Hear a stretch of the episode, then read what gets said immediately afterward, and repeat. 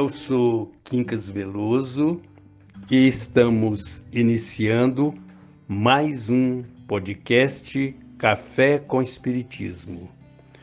Do livro Palavras de Vida Eterna, capítulo de número 7, Melhorar para Progredir, Emmanuel, pela psicografia de Francisco Cândido Xavier. E a um deu cinco talentos, e a outro dois, e a outro um, a cada um segundo a sua capacidade. Jesus, Mateus 25, 15. Melhorar para progredir, eis a senha da evolução. Passa o rio dos dons divinos em todos os continentes da vida, contudo, cada ser lhe recolhe as águas segundo o recipiente de que se faz portador. Não ouvides que os talentos de Deus são iguais para todos, competindo a nós outros a solução do problema alusivo à capacidade de recebê-los. Não te percas, desse modo, na lamentação indébita. Uma hora anulada na queixa é vasto patrimônio perdido no preparo da justa habilitação para a meta a alcançar.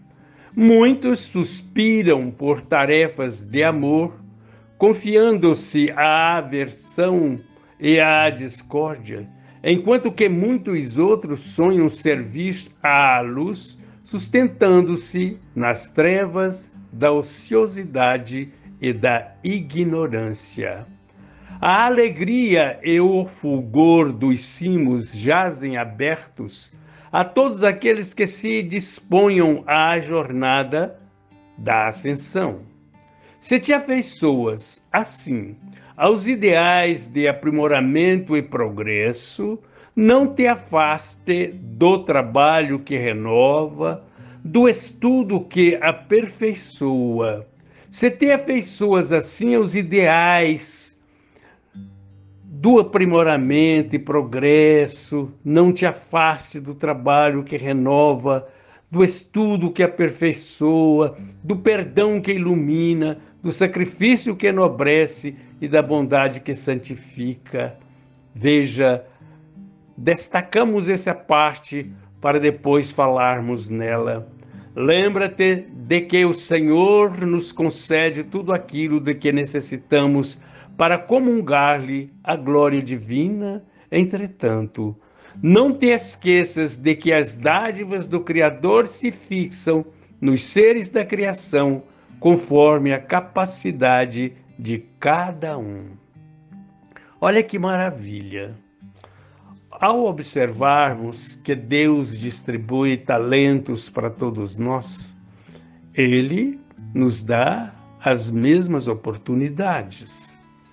Ao considerarmos que cada um de nós carregamos a nossa capacidade de interpretação, de idealização, de realização, ele nos mostra e nos concita que para melhorar e para progredir, nós temos que trabalhar, porque nós temos que trabalhar o nosso íntimo, a nossa maneira de ver, de reconhecer, de interpretar a bondade do nosso Pai Criador, que é uma bondade estendida para todos os seres não existe ninguém que não tenha oportunidade de melhorar-se.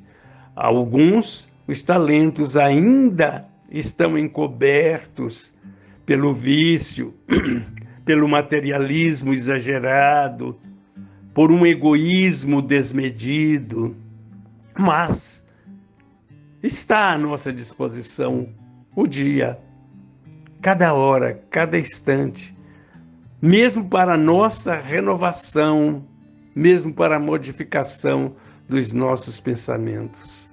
Então, não percamos desse modo o nosso tempo em reclamação.